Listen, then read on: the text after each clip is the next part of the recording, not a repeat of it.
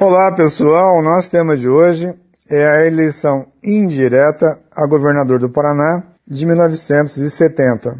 Em 15 de março de 1971, assumiu o cargo de governador do Paraná o advogado e ex-deputado federal Haroldo Leão Pérez. Ele foi o primeiro a ser eleito indiretamente após o ato institucional número 3 ter abolido, em fevereiro de 66, a eleição direta para governador de estado. A eleição indireta de Haroldo Leão Pérez, cuja chapa incluía o engenheiro e professor Pedro Parigô de Souza como vice, foi homologada pela Assembleia Legislativa em outubro de 1970, mediante indicação do presidente da República, o general Emílio Garrastazu Azul Médici. Foi um mandato polêmico e de curta duração, visto que o governador renunciou oito meses depois envolvido em denúncias de corrupção. A literatura que se produziu é bastante desfavorável à memória de Leão Pérez, a começar pelo questionamento de seus méritos para ser indicado pelo presidente da República. Pesam dois fatores. Primeiro, ao que tudo indica, o nome foi indicado pelo presidente da República sem consulta aos dois principais chefes políticos do Paraná, o senador e ex-governador Ney Braga e o governador Paulo Pimentel.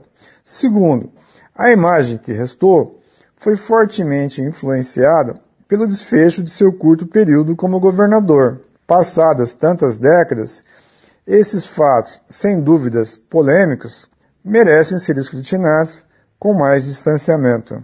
Leão Pérez veio fazer a aventura pioneira no recém-fundado município de Maringá na metade da década de 1950. Eleito deputado estadual em 1958, foi reeleito em 1962, sempre pela bancada da UDN. Líder da UDN na Assembleia Legislativa, foi inclemente na oposição ao governador Moisés Lupion. Em 1966, eleito deputado federal, tornou-se vice-líder da Arena na Câmara Federal. Em 1968, como vice-líder da Arena, por ocasião da intervenção policial na Universidade de Brasília, usou seus potentes dotes de orador para defender o endurecimento do regime.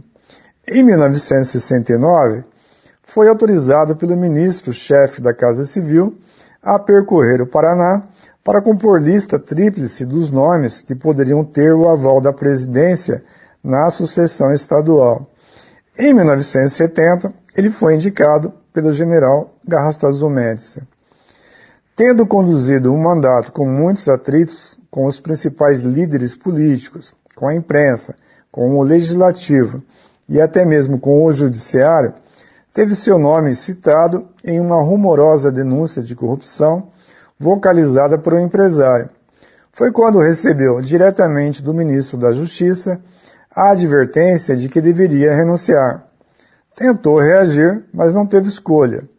Em 23 de novembro de 1971, enviou à Assembleia Legislativa uma mensagem com o seguinte teor: Senhor Presidente, por este instrumento, por mim feito e por mim assinado, renuncio ao mandato de governador do estado do Paraná. Leão Pérez viria a afirmar que nunca foi julgado e, assim, não pôde se defender. Se houvesse sido eleito pelo voto direto, teria resistido e se defendido. Como fora indicado e perder a confiança do presidente da República, atendeu à advertência para renunciar.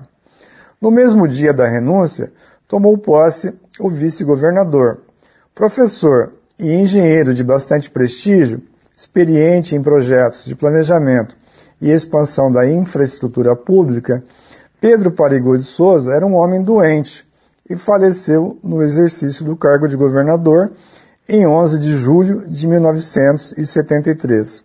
O deputado estadual João Mansur assumiu o governo interinamente até que a Assembleia Legislativa elegesse o deputado federal Emílio Gomes como governador, para completar o mandato iniciado por Leão Pérez. Aqui é Reginaldo Dias, narrando a história das eleições para a CBN.